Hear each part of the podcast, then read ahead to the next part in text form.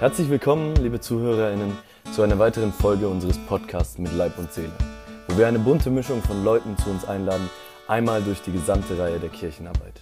Wir, das sind junge Menschen, die sich im Lutherischen Weltbund freiwillig engagieren. Ich selbst bin Tim. Ja, es fehlt noch ungefähr ein Jahr bis zur Vollversammlung des Lutherischen Weltbundes in Krakau. Dort treffen sich Delegationen aus jeder Mitgliedskirche, um gemeinsam den Kurs des Lutherischen Weltbundes für die kommenden Jahre zu bestimmen, den neuen Rat des Lutherischen Weltbundes zu wählen und generell sich auszutauschen. Und zu dieser Gelegenheit dürfen wir heute mit der Generalsekretärin des Lutherischen Weltbundes sprechen. Guten Tag, Frau Burkhardt. Guten Tag und vielen Dank für die Einladung. Ja, gerne. Ist eine Ehre. Bevor wir auf die Vollversammlung des Lutherischen Weltbundes zu sprechen kommen, gibt es noch eine andere Vollversammlung. Viele Leute waren dort, viele auch Kollegen aus der Jugendarbeit von mir. Und zwar spreche ich über die Vollversammlung des Ökumenischen Rats der Kirchen. Das ist eine Vollversammlung die etwas diverser ist. Also es sind Kirchen aus ja völlig unterschiedlichen Konfessionen da. Es sind Lutheraner da, Anglikaner, Methodisten, Orthodoxe. Und gerade da ist es ja irgendwie interessant zu sehen in dem Unterschied wahrscheinlich, was einen so abgrenzt von den anderen, beziehungsweise wo man dann irgendwie sich selbst am meisten versteht. Oder eben vielleicht merkt man auch, dass ja, die Unterschiede dann am Ende gar nicht so groß sind und dass wir irgendwie in unserem theologischen Abgrenzungen vielleicht zu scharf sind. Wie haben Sie das erfunden? Also erstens würde ich ja mit einem Spruch anfangen, den wir beim Lutherischen Weltbund immer gerne äh, benutzen und das heißt nämlich, lutherisch zu sein heißt ökumenisch zu sein. Das heißt, dass der Lutherische Weltbund hat sich eigentlich immer als ein Teil der größeren ökumenischen Bewegung verstanden und deshalb hat es auch immer zur Arbeit des ÖRK viele Anknüpfungspunkte gegeben. Und gleichzeitig ist es in der Tat so, dass man durch die Begegnungen mit anderen auch sich selbst besser kennenlernt. Wenn man jetzt nun konkret über die Vollversammlung des ÖRK nachdenkt, dann äh, hat man die Lutheraner einerseits daran erkannt, dass sie von allen konfessionellen Weltgemeinschaften am zahlreichsten vertreten waren, was ja schon selbst von einem tiefen Engagement für die Ökumene zeugt. Und zum Zweiten fand ich, dass es unter den Teilnehmenden recht viele Frauen gab, was auch nicht bei allen Kirchengemeinschaften so selbstverständlich ist. Und wir haben ja auch immer, obwohl sicherlich mehr Jugendliche da hätten sein können, hat zumindest der Lutherische Weltbund ja immer die Mitgliedskirchen dazu aufgerufen, Jugendliche oder jüngere Menschen einzubeziehen und auch in Leitungsgremien zu beschäftigen. Und das war auch gut zu sehen, dass doch relativ äh, viele da waren.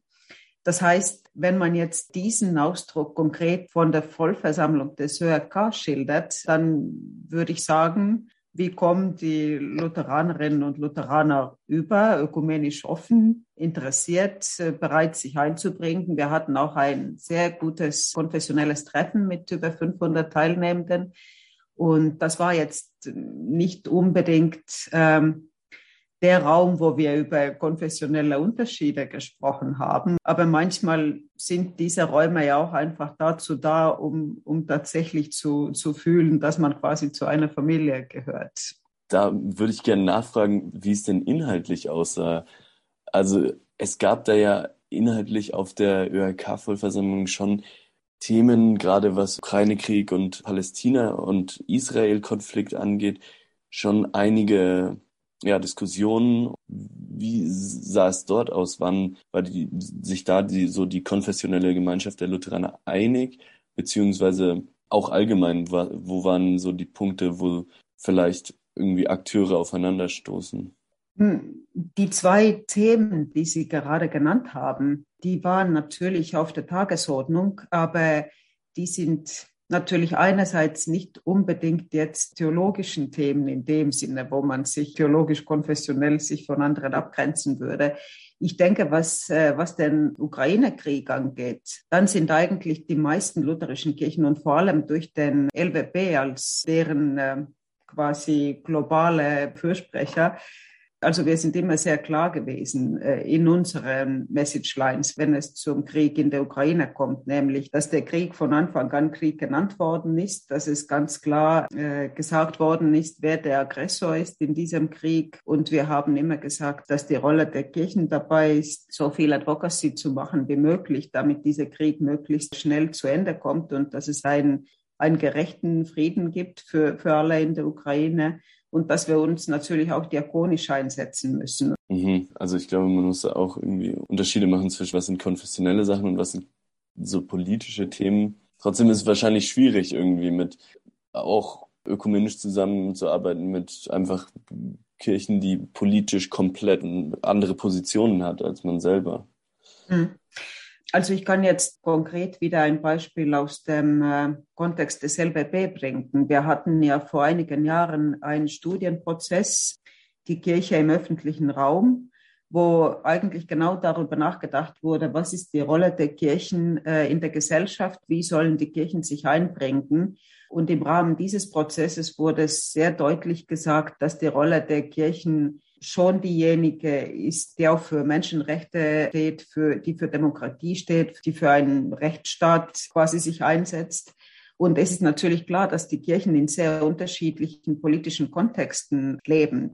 Aber die Frage ist wirklich, wie man sogar in solche schwierigen politischen Situationen doch der eigenen Botschaft treu bleiben kann. Und hier ist zum Beispiel auch ein gutes Beispiel, ist tatsächlich wieder der Krieg in der Ukraine, denn äh, denn keine von beiden lutherischen Kirchen, die unsere Mitgliedskirchen sind, im LBB und äh, ja in Russland tätig sind, keine von denen hat jetzt irgendwie pro-kriegsartige Stellungnahmen zum Beispiel gemacht. Seit Anfang äh, des Krieges in der Ukraine ganz äh, unterschiedlich von der Moskauer Patriarchat, von der orthodoxen Kirche, die ja zum Teil ideologisch hinter diesem Krieg steht. Das heißt, wir erinnern unsere Mitgliedskirchen ständig daran, dass man die Religion, den Glauben, die Kirchen nicht instrumentalisieren darf und, und auch nicht zu, zu irgendwelche nationalistischen oder politischen Zwecke einfach instrumentalisieren darf. Ja, absolut. Und gerade eben auch dann, dass das Kirche dann einfach einen klaren politischen Auftrag hat.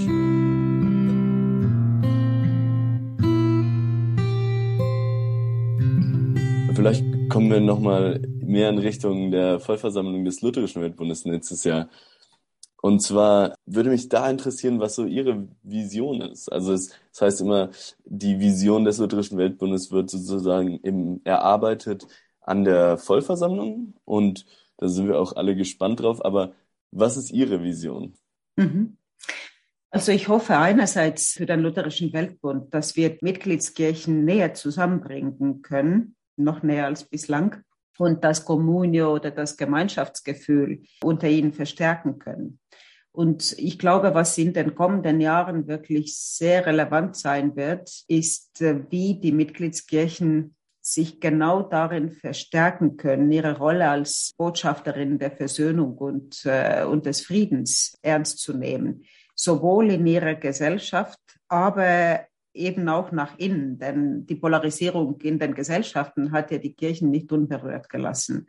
Und ich denke, es ist, es ist wirklich unsere Aufgabe im LBB, weil wir eben so viele unterschiedliche Kirchen weltweit zusammenbringen, zu zeigen, was sind die Success Stories sozusagen, was sind die, die erfolgreichen Beispiele aus verschiedenen Kontexten.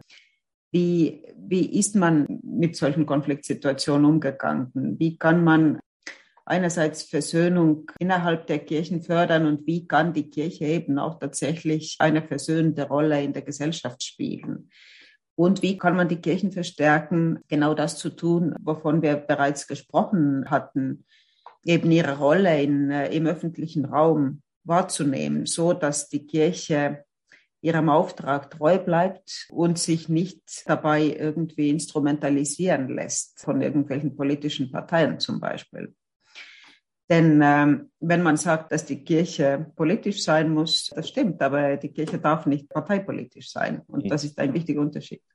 Darüber hinaus hoffe ich, dass wir die theologische Ausbildung weiter stärken und unterstützen können, denn in vielen Mitgliedskirchen, gerade im globalen Süden, gibt es große Probleme damit, beziehungsweise sie sehen das als große Herausforderung. Und da die lutherischen Kirchen ja immer dafür bekannt gewesen sind, die, die Bildung als solche hochzuschätzen, müssen wir auch sehen, wie wir durch unsere Länderprogramme des Weltdienstes zum Beispiel auch in den, in den Flüchtlingslagern die Ausbildungsmöglichkeiten der Kinder zum Beispiel, aber auch der Frauen verstärken. Wie können wir die eigentlich verstärken? Wie können wir die empowern in den Kontexten, wo wir sie quasi auf humanitäre Art und Weise unterstützen?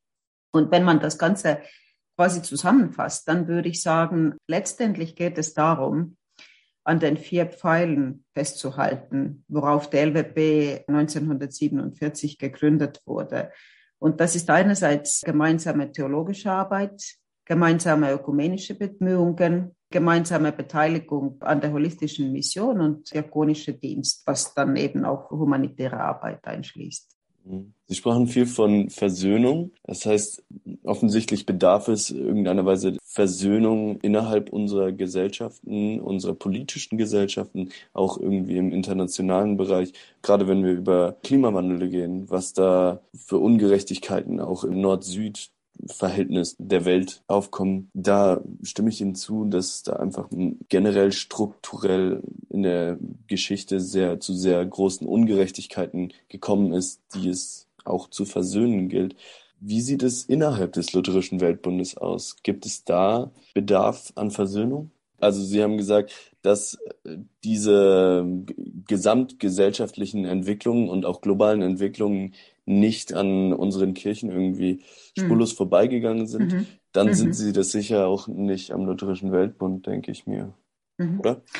Also ich denke, ich würde so antworten, dass die Kirchen ja in gewisser Hinsicht auch immer ein Spiegel der Gesellschaft sind. Und wir wissen ja, wie die Polarisierung mehr progressiv, mehr konservativ, wie immer dann die Labels sind, die in jeweilige Gesellschaft benutzt werden die sind ja auch in meisten unserer Mitgliedskirchen vorhanden. Und das dann natürlich spiegelt sich auch darin, wie dann gewisse Akzentsetzungen seitens der Kirchen wahrgenommen werden. Und ich denke, das stimmt sowohl für die lutherischen Kirchen als auch für Ökumene im weiteren Sinne, dass manchmal die Grenzen ja nicht so sehr zwischen den Kirchen zu laufen scheinen heutzutage, sondern eher durch die Kirchen.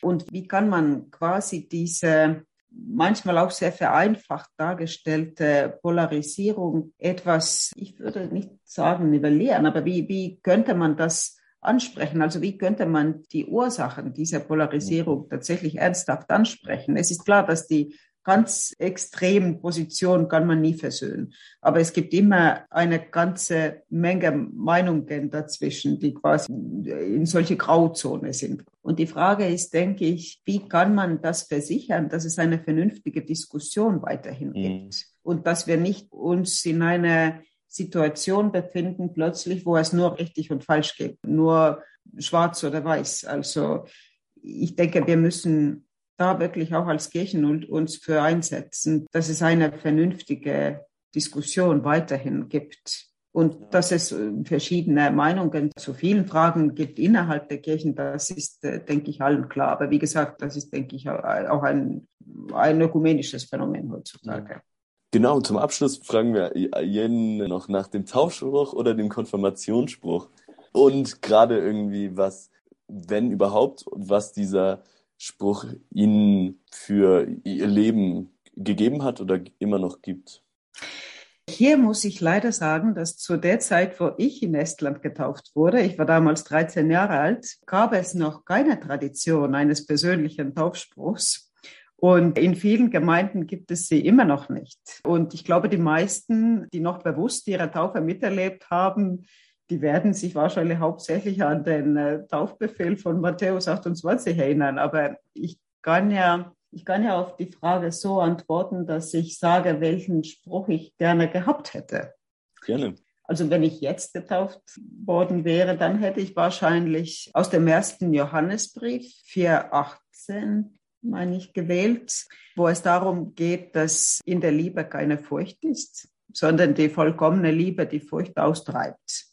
Und ich finde, es ist wirklich ein sehr mutmachender Spruch, weil es uns daran erinnert, dass der Glaube uns solche Zuversicht geben kann, die uns eben wirklich Freiheit von Furcht und von äh, in sich verwickelt sein, wie, wie Luther es beschreibt, gibt. Sehr schön, interessant zu wissen. Ich bin mir sicher, dass es viel vorzubereiten gibt für die, für die nächste Vollversammlung und es einiges an Arbeit auf Sie zukommen wird im nächsten Jahr. Vielen Dank. Danke sehr. Tschüss. Tschüss. So, das war's für heute. Der Podcast ist eine Produktion des Jugendausschusses in Zusammenarbeit mit dem Deutschen Nationalkomitee des Lutherischen Weltbundes. Ihr könnt uns erreichen unter mit Leib und Seele at dnk-lwb.de. Bis zum nächsten Mal.